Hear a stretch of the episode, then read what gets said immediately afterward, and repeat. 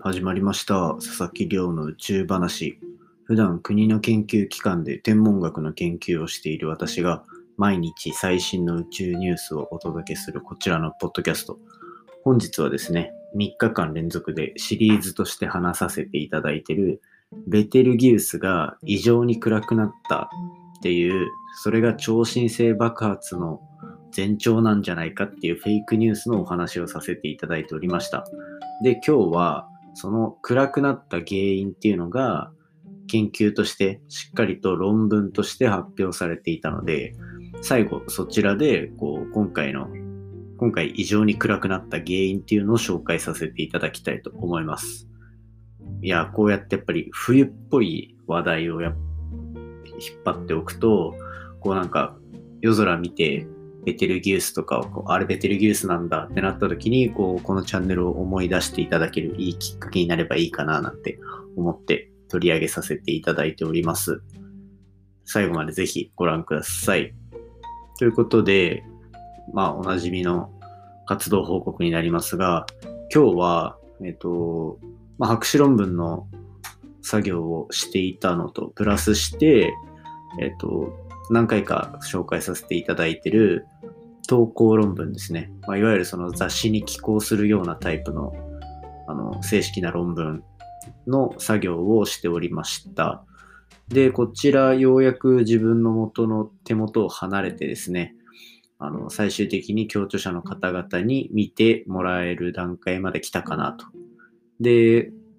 まあ一度こう共有しているものなので、基本的にはこの後はスムーズに進むかなと思っていて、ただこう英語の表現ですね。英語の表現とかでどうしてもなんかこう、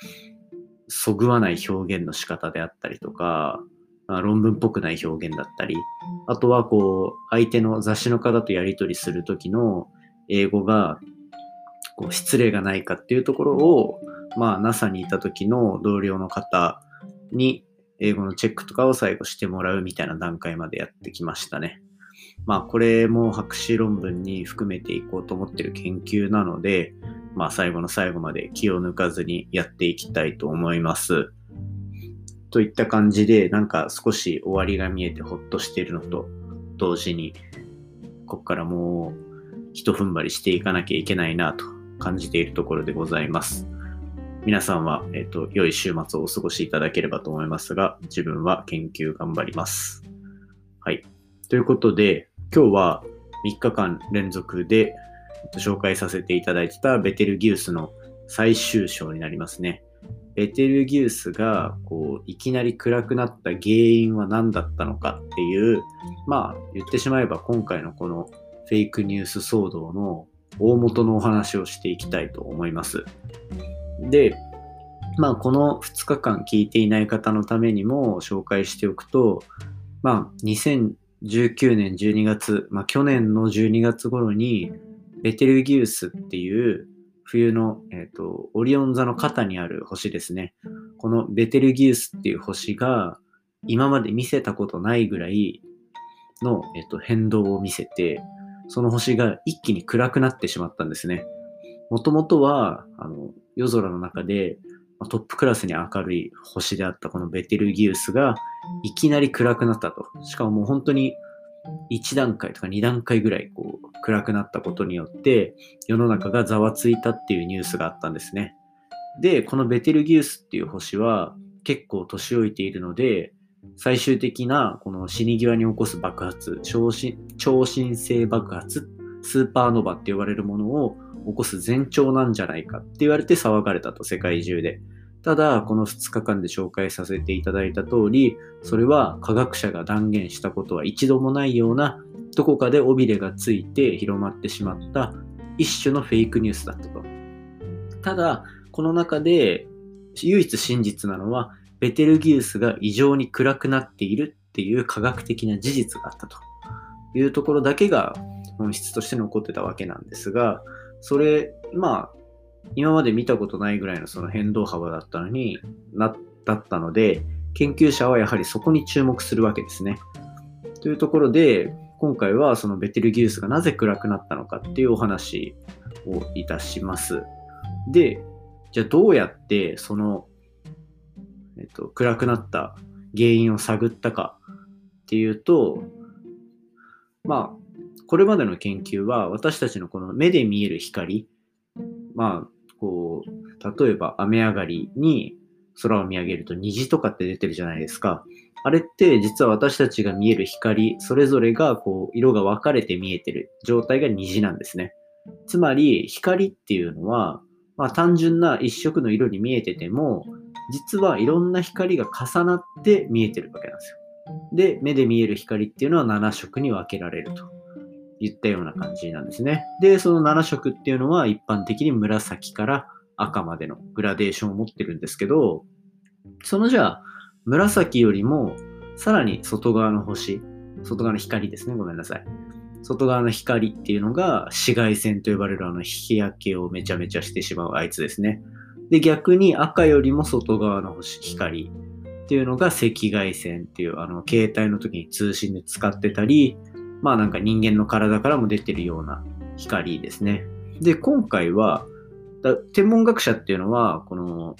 星を観察するときに、私たちが見えてるこういう光だけじゃなくて、そういう紫外線だったり赤外線だったり、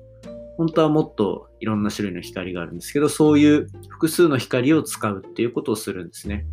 で、今回の研究に関してもそんな感じで、今回は赤外線ないし、それよりももっと光の種類が違う電波みたいな。宇宙からって実はいろんな光が来てて、赤外線とか電波とか、そういうような光も飛んできてるので、今回は、えっと、その電波に近い赤外線みたいなものに注目してあげました。で、まあこれでこう可視光、いわゆるその私たちが目で見える光と同じ時間帯でどういう変化を示しているのかっていうのを見てあげると、まあ目で見てる光と同じようにこの赤外線も暗くなっていたんですね。しかし、この暗くなる度合い言ってしまえば10で光ってたものが目で見える光だと5ぐらいまで下がってたけど赤外線で見た時は7とかっていう感じでそこまで暗くなってないっていうところが分かったんですね。で、ここに、ここが今回の研究結果の肝で、もし星の明るさ自体が全く変わっていなくて、何かこう目の前に何かが通過した例えばもう、すごく大げさなことを言うと、星が見えてる状態で、そいつを手で隠したら、もうその光って何も見えないじゃないですか。といった感じで、前を何かが通過したことによってベテルギウスが暗くなったのであれば、同じだけ光の強さっていうのは弱くなるはずなんですね。その、どんな光の種類で見ても同じぐらい弱くなるはずだと。ただ今回はそうではなかったっていう研究結果なんですよ。目で見える光の方がすごく暗くなってて、そうでない光はそこまで暗くならないと。で、これがどういうことかっていうと、結局は光を出してる、その、気候みたいな、光を出すその仕組み自体が若干変わったんじゃないか。つまり、星の状態が変わったんじゃないかっていうのが、今回新しい研究で分かった去年のベテルギウス騒動の結論ですね。で、星自体が変わったってどういうことかっていうと、具体的には、星2つの説がこの研究では指摘されてました。1つは星の半径が10%ぐらい小さくなった。だ一回りキュッてちっちゃくなっちゃったんですね、いきなり。っていうパターンだとこの変動が説明できるらしいです。あとは、星の表面に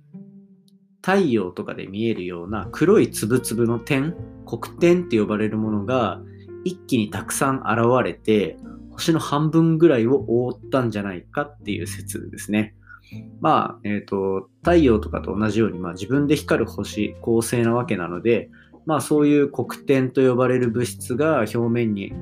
発生するっていうのは、まあ、特に不思議なことではないというところで、ただ、それが異常発生したせいで、そういう明るさの変化が出たんじゃないかなんていうのが今回研究で言われてます。こんな感じで、まあ、原因は、はっきりとした原因は分からなかったけど、少なくともこの2つっていうのは結構有力な候補だっていうのが今回の研究の結果で、なんて言うんですかね、こういうふうに、一つのものを見るときでも、ある一つの視点、いわゆるこの私たちが目で見えてるものだけを信じるのではなくて、他の情報っていうのを取り入れて多角的に見ることで星が実際にどういう状況になっていたのかみたいなことがわかる。っていうなんか天文学の話だけど意外とこう考え方自体は他のことにも応用できそうな一つの視点じゃなくて他の視点から見ることで新しい真実が見えてくるっていうところがすごくひしひしと伝わる研究だったのでこちら紹介させていただきました。といった感じで今回の話は以上になります。いや、なかなかこう、なんか哲学的というか、本質を捉えた研究の進め方で、非常に自分的には面白いなと思いますね。皆さんもぜひこう、何か問題にぶち当たった時にはですね、今見えてるその問題点とちょっとずらした視点で見てみるといいかもしれません。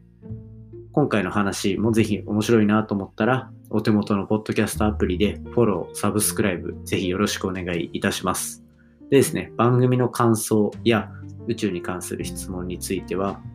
Twitter で募集しております。ハッシュタグ宇宙話。宇宙が漢字で、話がひらがなになっているので、皆さん、じゃんじゃんつぶやいていただけると、絡みに行かせていただきます。こちらでも紹介いたします。